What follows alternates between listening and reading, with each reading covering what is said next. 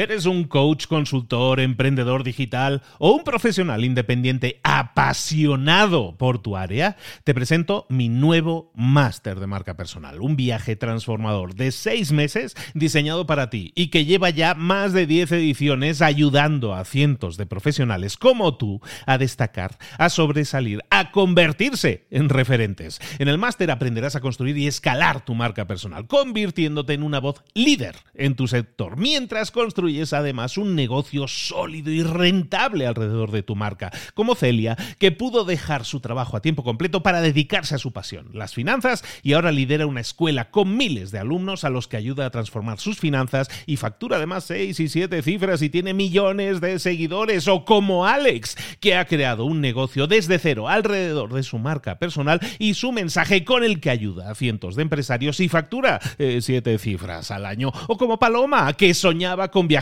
por el mundo y que ahora vive como nómada digital con cientos de miles de seguidores y más de 17.000 alumnos. Gracias al máster, su sueño pasó de ser una idea a una realidad rentable y reconocida.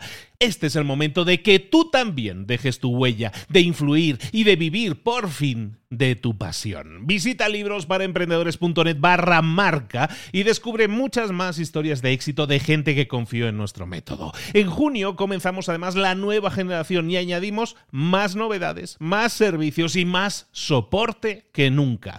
Únete a la élite de profesionales que ya están cambiando sus vidas. ¿Estás listo? ¿Estás lista para desarrollar tu marca personal y ser nuestra próxima historia de éxito? Pues visita librosparaemprendedores.net barra marca y comencemos.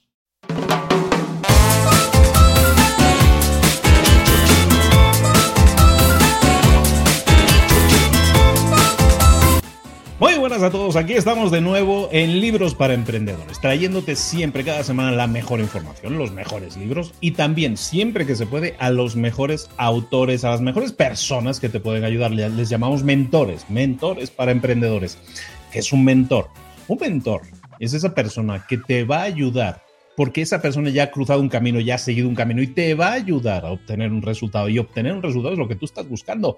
Eh, déjate guiar por esa persona, por ese mentor que te está explicando por dónde ir, por dónde pisar para que no te equivoques y vayas muchísimo más rápido en tus resultados. Esta semana tenemos nada más y nada menos que a una persona que es mi ídolo personal, es alguien que he seguido durante años, que no solo yo, millones de personas siguen diariamente eh, en su en su microblog y que ha escrito, bueno, es emprendedor, ha vendido empresas millonarias, ha trabajado con Yahoo, ha trabajado un montón de cosas, se dedica sobre todo ahora mucho a dar conferencias y a libros, tiene casi 20 libros publicados y, hoy estamos aquí hablando con Seth Godin porque está presentando su nuevo libro, This is Marketing. Seth Godin, buenas, ¿cómo estás? Good morning. Thank you for doing this. I appreciate it. Seth Godin es empresario, es emprendedor, y, de hecho, eh, de hecho tienes una, un pasado en el mundo de la tecnología, sobre todo en el mundo de las tecnologías de la información y también en filosofía, ¿verdad? Yes. So I, I've run a couple software companies. Uh, that was ostensibly my major in college, but I don't really know how to program. Um, and my minor was philosophy and uh, learning how to think. So it's an interesting combination. Y tú nos, eh, nos estás enseñando a pensar ahora a través de tus libros. O sea, tú aprendiste a, pensar con la filosofía, pero a través de tus libros nos enseñas a pensar. Y ahora sacas un nuevo libro que se llama This is Marketing, esto es marketing, ah, porque, y en el libro lo mencionas, he tenido gracias la posibilidad de leerlo, y, y hablas sobre todo de, de que eh, hay una necesidad de hacer el marketing de una forma ética, algo que ahora no se está haciendo probablemente. ¿Hay algo ahora en el mundo que tú veas y digas, ah, no deberíamos estar haciendo, no se debería estar haciendo eh, eso que están haciendo, no deberían hacer el marketing de esa manera? Well, so, you know, there's a revolution going on. The first one was the industrial revolution. How do we make stuff? The second one was the second, the first computer revolution, which was using computers to do math to make things better produced. The third one was the internet, the connection revolution, the idea that databases could bring us together from thousands of miles away. But the fourth one is a marketing revolution, which is that each of us, without owning a factory, has the ability to reach, influence, change a billion people. And some people are using this unethically. They are marketing at people. They're spamming. They're taking. They're bullying, and it got to the point where some people believe that's all that you can do, and that's not all you can do. There's an alternative, and that alternative is to market with people instead. And when you market with people, then what you're doing is you're doing it for them, not at them. And that is, in other words, helping. It's teaching. It's being generous. It's holding the door open for someone else because they have someplace they want to go. And if we can learn to make things better by making better things, that's a contribution I'd like to help. Y cuando hablas de marketing con la gente, uh, leyendo el libro me vino inmediatamente a la mente, en, este concepto precisamente, me vino precisamente a la mente la, una idea de Brian Tracy que en uno de sus libros hablaba de que del doctor de las ventas. ¿Sabes? El doctor de las ventas es una persona que, si, los clientes o, prospectos son nuestros pacientes, el, método del doctor de las ventas básicamente es un método de tres pasos por el cual tú primero examinas al paciente, a la persona, lo entiendes, entiendes cuál es su problemática, entonces lo diagnosticas, le diagnosticas cuál es el problema que tiene, realmente lo confirmas y luego le, le, das una receta, le das la solución, ¿no? Le das el medicamento, en este caso le das la solución a ese problema. Y de eso se trata. Yo creo que el paralelismo es evidente tanto en las ventas, en el caso de Tracy, o ahora hablando de marketing contigo, el, tema de que hay que entender. Hay que entender a los clientes, hay que trabajar en entender cada vez más a los clientes. Es algo que repetimos constantemente, que es de sentido común, pero muchas veces no es tan común, aunque sea de sentido común, no es tan común verlo.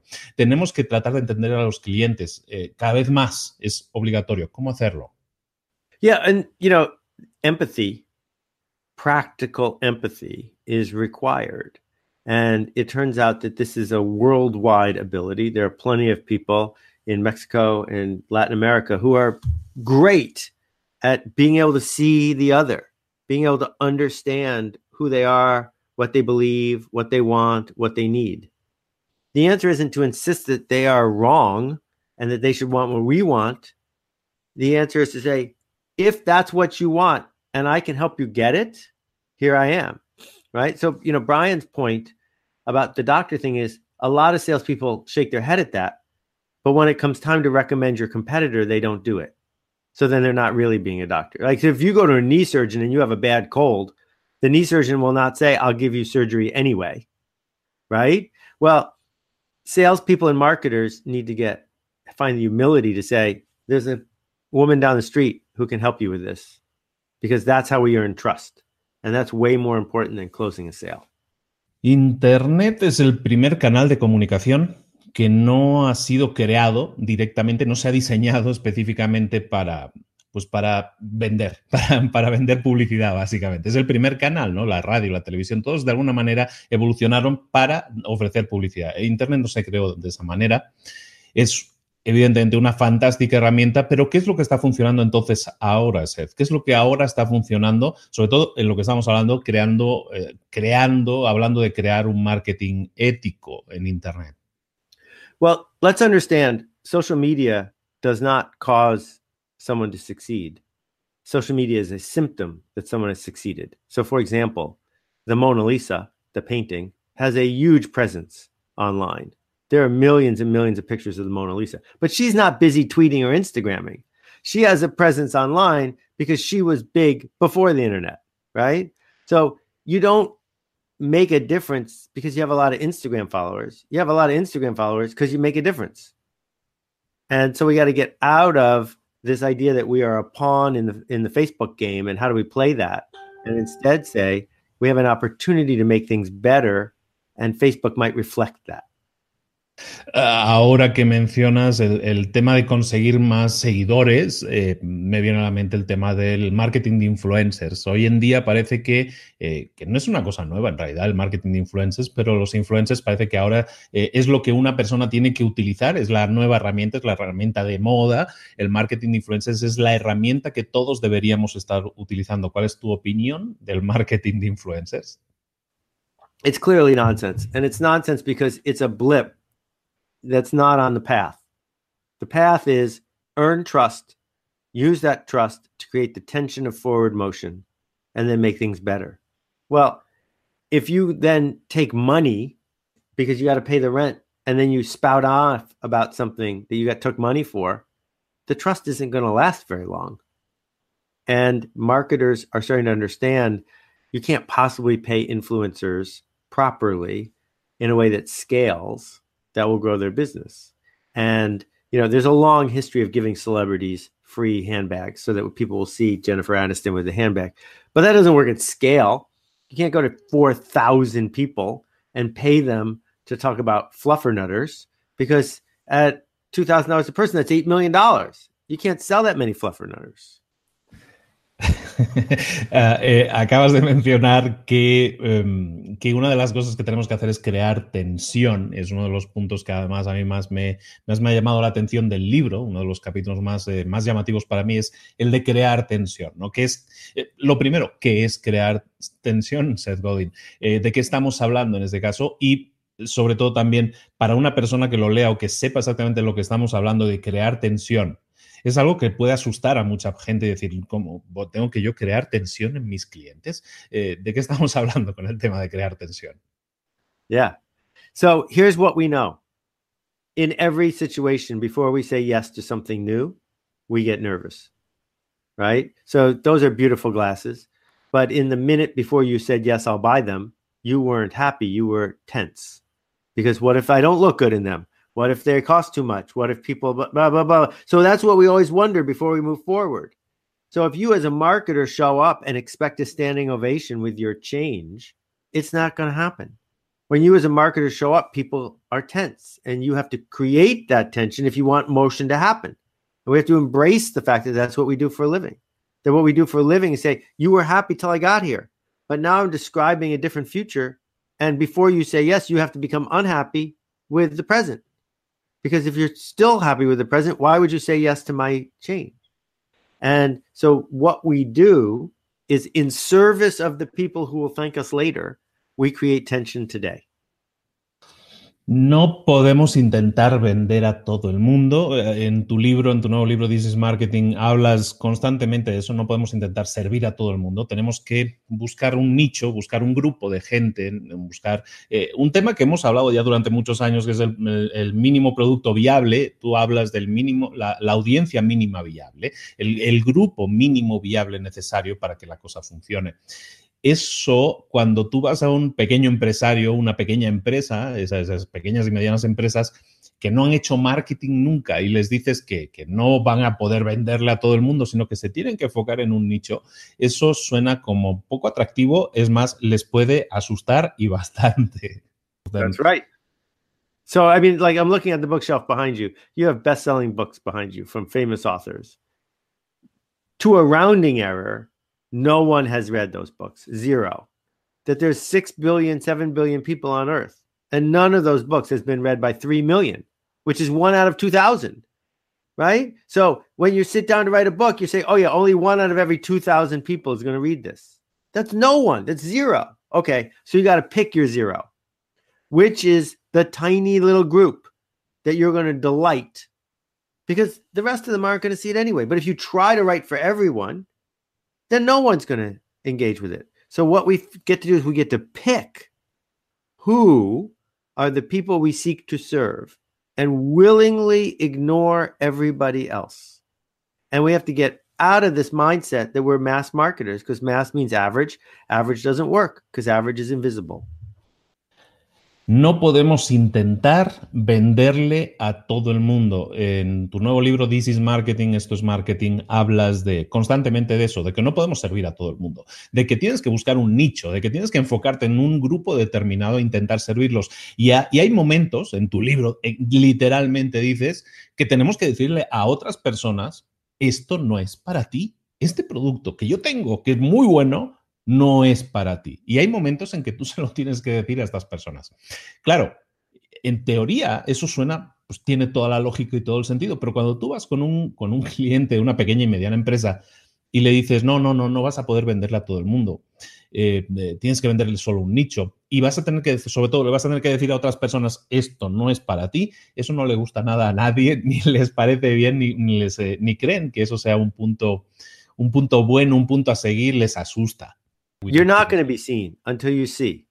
Then when you see the other, you will know what she wants. You will know what he needs. You will understand their fears and their dreams and, their, and desires. And when you show up to 10 of those people, just 10, and say, This, I made this, they go, Yes, instantly, instantly. And then they tell the others. That is marketing. Estamos hablando con Seth Godin, eh, que está en Nueva York y que acaba de editar un nuevo libro que se llama This is Marketing, esto es marketing. Y estamos hablando, evidentemente, de marketing. Estamos hablando, precisamente estamos hablando ahora, Seth, de, de temas de empresas, ¿no? De pequeñas empresas. ¿Qué le podemos decir sobre todo a un em, pequeño empresario, una pequeña empresa que que eh, estaba leyendo la estadística el otro día, prácticamente es un 60%, 60% de empresas que ni siquiera están en Internet ahora mismo. ¿Qué le podemos decir a, esas personas que para, que para que comiencen a utilizar o comiencen a ver que el nuevo panorama incluye Internet? Que Internet no es una moda pasajera, sino que está aquí para quedarse, es parte del juego actualmente. ¿Qué le podemos decir a esas empresas que no están actualmente en Internet? I don't, I don't think it's fair to say they're not on the internet. I think it's fair to say they don't have a website where they sell things to people. Right? That's different. So if I'm a small business in Guadalajara, I have 500 customers in my email base. I have an interaction with people. And that's enough. It's enough because instead of finding more customers for my products, I can go find products for my customers. It means that if there are really 500 people who look forward to hearing from me in my weekly email newsletter, I can write them all a note and I can say, I'm thinking of carrying sardines. If you would want me to carry sardines, let me know. Right? So now the little store on the corner hears by text back from 20 of the people sardines, we love sardines. That's different than putting a big sign up in front of your store saying, We have sardines right? So the idea of permission marketing goes back all those years. It's not how do I get found on Google? It's for the people I've already earned trust. How do I whisper to them so they ask for more? Hay un tema en tu libro, en tu nuevo libro, que me interesó muchísimo, me llamó mucho la atención y es eh, sobre todo tu, tu, visión, tu enfoque de lo que estás, eh, de lo que estamos hablando, de lo que vamos a hablar ahora. Es el tema de, de por qué la gente compra caro. Se me hace súper interesante ese tema, porque si tienes a veces opciones más económicas, porque sin embargo la gente compra caro, ¿no? Y por qué, eh, y ahí entraríamos en temas de qué es el estatus, ¿no? ¿Qué es el estatus un poco, qué es el estilo incluso, pero eh, ¿por qué la gente compra caro? So there's two questions there. Let me start with this one. Status has nothing to do with money. Status has to do with who's up, who's down, who gets to go first. So you know, there's one lane of traffic and there are two car- two cars coming toward the lane of traffic. Who gets to go in front of the other car? That's a status thing, right? That it's a status thing when you go to a meeting, who gets to sit at the head of the table? And it's a status thing about what does it mean that you don't have to look like you're trying and you still succeed? Well, that means you have more status. So one way we express our status is by buying things with money because if you show up and you you have the the new phone your status is higher. Well for why? That means nothing but it's still what we keep score of. So when people buy something if they have enough to eat and they have a roof over their heads everything they buy is because they want it not because they need it. And what we want is the thing but we also want the way the thing makes us feel. We also want the way other people will feel about us because we have the thing. Right? So, are there headphones that you could be wearing that are cheaper than those? Yes. Are there ones that could be more expensive? Yes. Why did you buy those? They don't sound the best by any measure. It's because they fit who you wanted to look like when you looked in the mirror, right? That they raised your status for a certain person in a certain way. But for a different, if we were on a radio show and I was, you know, Rick Rubin I'd be thinking you're low status because those aren't fancy producer headphones. So different people measure different ways of having status. So it goes back to our idea of the minimum or smallest viable audience. You need an audience so small that they all measure status the same way. And then you bring them something that's a bargain compared to the amount of status they get from it. Ahora estábamos hablando eh, de, alguna manera de marca personal, ¿no? De la imagen que tú quieres transmitir a los demás, ¿no? Es el tema que estamos hablando ahora. Y eso, claro, evidentemente me lleva a pensar inmediatamente en tus gafas, ¿no? Tus gafas, esos lentes son como, son tu marca, ¿no? Son tu marca registrada, son los que te definen muchas veces a nivel de imagen. Y probablemente hayas creado una tendencia, Seth, aquí en ese tema, porque hay un montón de gente en, distintos nichos, en, muchas partes que eh, se agarran a esa, tendencia, llamémoslo así, esa moda, de decir, tenemos que ser visualmente diferentes, ¿no? Entonces, es un poco lo de tus gafas, ¿no? Hay gente que, que se pone chaquetas muy vistosas, hay gente que se pone eh, un tipo de ropa, hay gente que se pone de todo, se ponen de todo completamente muy loco, ¿no? Entonces, ese tema eh, me lleva a preguntarte eh, cómo se crea una marca personal, cómo podemos crear una propia, un, una imagen de marca personal. Eh, tú que de alguna manera probablemente es la persona pionera en este sentido a este nivel. You just have to, well, Jay Levinson taught me this. I don't know if you talked to Jay. He's passed away just a couple years ago. Um, you don't change your brand, your look, your logo when you're tired of it. You don't change it when your employees are tired of it. You don't change it when your spouse is tired of it. You change it when your accountant is tired of it. And so the thing is, it's not that difficult to show up in the world in a way that's noteworthy. It takes effort to keep doing it. Right? So I shaved my head when my dad got sick 25 years ago. And I could have let my hair come back a little bit, but I kept shaving it because that was the look. When I finally needed glasses, I said, well, I bought clear ones so I wouldn't look like I had glasses, and that wasn't me. So I found these, and this is it. And sometimes I wear other glasses for fun, but this is my uniform. And I don't get pleasure out of putting on yellow glasses every day. It's the uniform. And so it's not just how you look, that's sort of trivial. It's, you know, if you say you're going to blog every day, blog every day. If you're going to make this generous podcast about books the way you're making it, keep doing it. Keep doing it. Keep doing it because there's a dip and you can get through to the other side. Estamos hablando con Seth Godin, estamos hablando de su nuevo libro This is Marketing, esto es marketing, y estamos hablando de, de, temas súper interesantes que tienen que ver con, con, cómo utilizar o cómo debe ser el enfoque de las empresas a la hora de, de utilizar el marketing, ¿no? estas herramientas de Internet, incluso podríamos hablar. Eh, Seth, en, nuestra, en, nuestro, en nuestra audiencia la tenemos como ya catalogada, dividida en, una serie de, perfiles. Evidentemente esto es como muy genérico, pero, pero tenemos tres grandes perfiles de personas que nos escuchan. La el primer grupo, que es probablemente más grande, es de personas que, que no son emprendedores todavía, que quisieran ser emprendedores, pero que les falta algo, ¿no? Siempre te falta algo, ¿no? Siempre o te falta dinero, te falta tiempo, te falta a veces eh, la, valentía para dar el paso, ¿no? Y, te quedas en esa zona de confort, que, que significa pues tener un, un sueldo, ¿no? Tienes un trabajo y tienes un sueldo fijo, ¿no? ¿Qué le podría decir Seth Godin a este, a este grupo de personas que, que no se atreven todavía a dar el paso por alguno de esos motivos y que básicamente son los esenciales? Well, so first, let's get clear about three terms entrepreneur, freelancer, bootstrapper. An entrepreneur usually uses somebody else's money to build a business bigger than themselves, where employees do most of the work and they could sell it. That's how you build an enterprise. Freelancers, we get paid when we work. It's our work. It doesn't scale. It's just a job without a boss. And bootstrappers are people who use their customers' money to build something that serves their customers and they own the whole thing.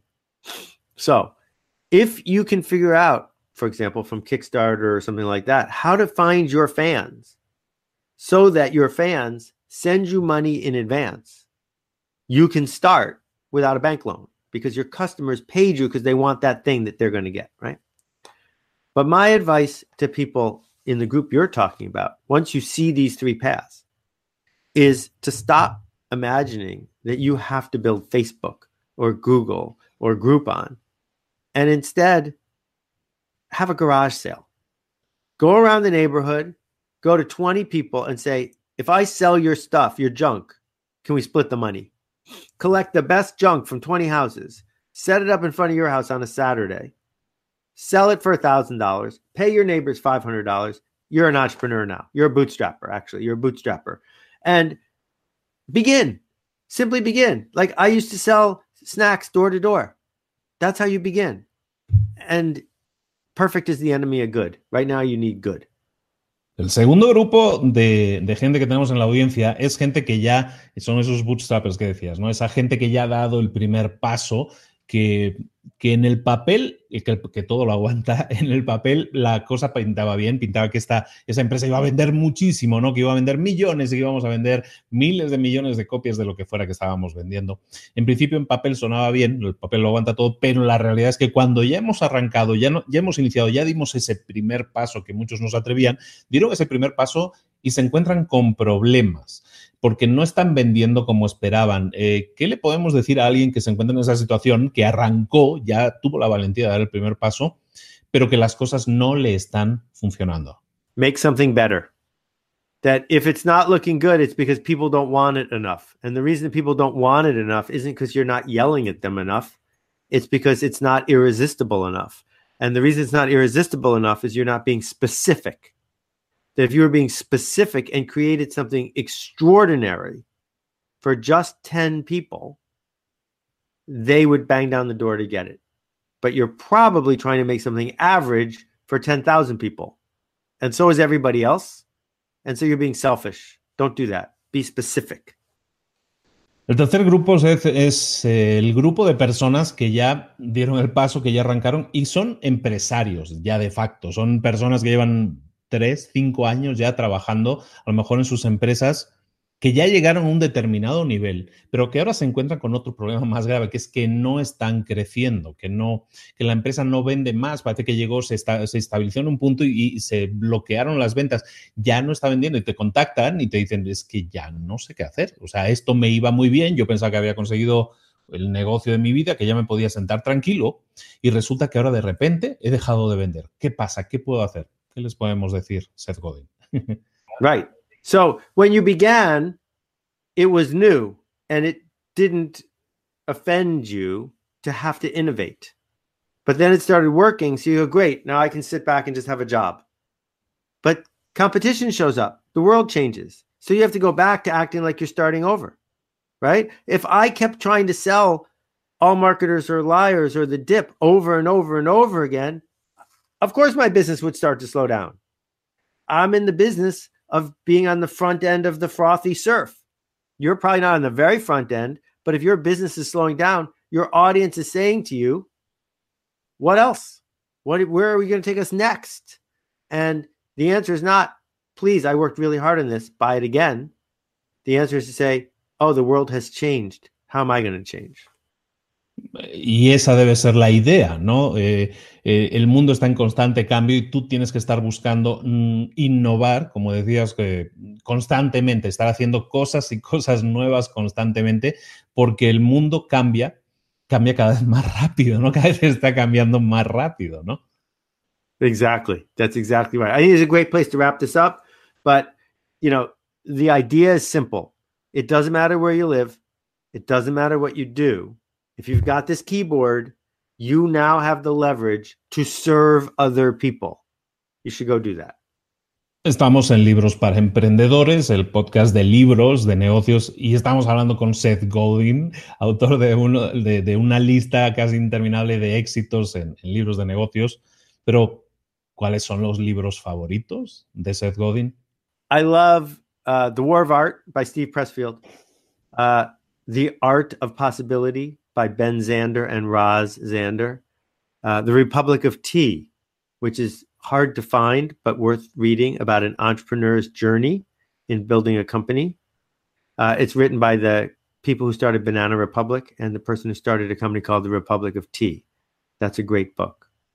Um, I uh, am really fond of all of, of all of uh, Bernadette Jiwa's books. She's in Australia. She's easy to find online, Bernadette Jiwa.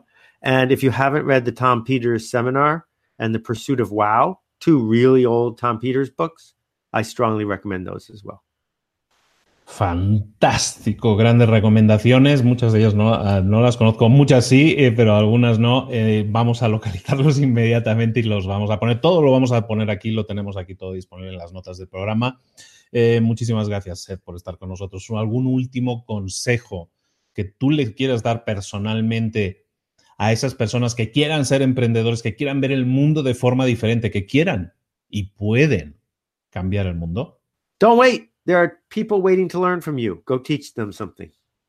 Fantástico. Muchísimas gracias hoy por haber estado con nosotros. Le damos muchísimas las gracias por habernos dedicado este tiempo y, haber aparecido en este, este, en este podcast que se ha vestido de gala hoy eh, con nada más y nada menos con Seth Godin. Eh, muchísimas gracias, Seth. Muchas gracias. Hasta la próxima. Sí, my friend. Fantástico. Bueno, chicos, pues eh, esto ha sido Libros para Emprendedores hoy con un invitado de super gala, con Seth Godin, nada más y nada menos, con el que hemos hablado de, marketing, de empresas, de pequeños negocios, sobre todo de cómo ver el mundo de forma diferente y que te quede bien claro, el mundo está cambiando. No podemos acomodarnos, como estábamos comentando antes, en una en una posición de decir, yo ya, yo ya hice lo que tenía que hacer, conseguí mi negocio y voy a vivir eh, toda la vida de ello. El mundo está cambiando y nosotros tenemos que estar cambiando y adaptándonos constantemente. La innovación no, no se realiza cuando creamos la empresa. Hoy innovar lo tenemos que realizar todos los días. El libro de Seth Godin, el nuevo libro de Seth Godin se llama This is Marketing, lo tienes aquí enlazado. Em, This is Marketing, te explico también, está basado o, son los contenidos, los, contenidos seminales de, de, un seminario, de un seminario que Seth está haciendo en línea, que se lanza ahora en enero. Eh, se relanza, ya se había lanzado con miles de personas y se relanza ahora en enero. Yo voy a estar también en ese, seminar, en ese seminario participando, el seminario del marketing, el marketing seminar. Te dejo aquí debajo el enlace también por si estás interesado que te apuntes a su lista de correo para, para que te lleguen avisos cuando se active este nuevo seminario. Eh, porque se habla de marketing ético, se habla de cómo hacer el marketing ético, de realmente poder impactar al mundo y trabajar con los clientes y no intentando extraer ¿no? de, a los clientes, que es muchas veces lo que estábamos comentando al principio, los grandes problemas del marketing. ¿De acuerdo? Eh, a Seth Godin lo encuentras en su, eh, si buscas Seth, S-E-T-H en Google, lo encuentras, siempre es el primer resultado, es algo que siempre normalmente dice también. Entonces, si buscas a Seth, ahí lo vas a encontrar. También tienes aquí debajo en las notas del programa enlace a su página. Espero que te haya gustado mucho la entrevista. Eh, vamos a seguir intentando traerte lo mejor de lo mejor, como siempre, de los mejores libros del mercado y también de los mejores autores del mercado a nivel mundial. Ojalá y te siga gustando que, estemos apostando por, por dar pasos más allá, dar unos pasos que esta entrevista eh, me ha costado dos años conseguirla. Entonces, esta entrevista me ha costado dos años. Espero que te haya gustado mucho. Em, y que vamos a seguir haciendo, vamos a todo lo posible por seguir trayendo a los mejores nombres del planeta para que compartan contigo aquí lo que te mereces, la mejor información posible para tu desarrollo, para tu crecimiento, para que puedas dar esos pasos. Eh, tuve la suerte de que me pasan una copia previa de This is Marketing de este libro, te lo recomiendo muchísimo. Es un libro excelente para todas aquellas personas, sobre todo que nunca hayan hecho marketing, y que lo sientan como algo muy ajeno a ellos y van a ver que es algo muy cercano, algo que, básicamente se trata de analizar a la gente, al cliente e intentar establecer diálogos, ¿no? La empatía que también hemos comentado en la, en la sesión de hoy. Espero que te haya gustado mucho. De nuevo, eh, nos vemos la próxima semana con más libros para emprendedores y muy pronto con nuevas entrevistas que espero sean eh, de tu agrado y como espero que lo haya sido esta. Un abrazo muy grande. Luis Ramos, recuerda que puedes pasarte por libros, em, para emprendedores.net y suscribirte a nuestra lista de correo. También, como él está diciendo, nosotros también tenemos nuestra lista de correo con decenas y decenas de correos electrónicos que te pueden servir de mucha ayuda para tu crecimiento, para tu desarrollo, para obtener soluciones a las cosas que realmente que te preocupan hoy en día a la hora de arrancar un negocio, a la hora de hacer que ese negocio funcione más y mejor. ¿De acuerdo? Muchísimas gracias de nuevo por estar ahí. Un abrazo muy grande. Luis Ramos. Nos vemos la próxima semana. Hasta luego.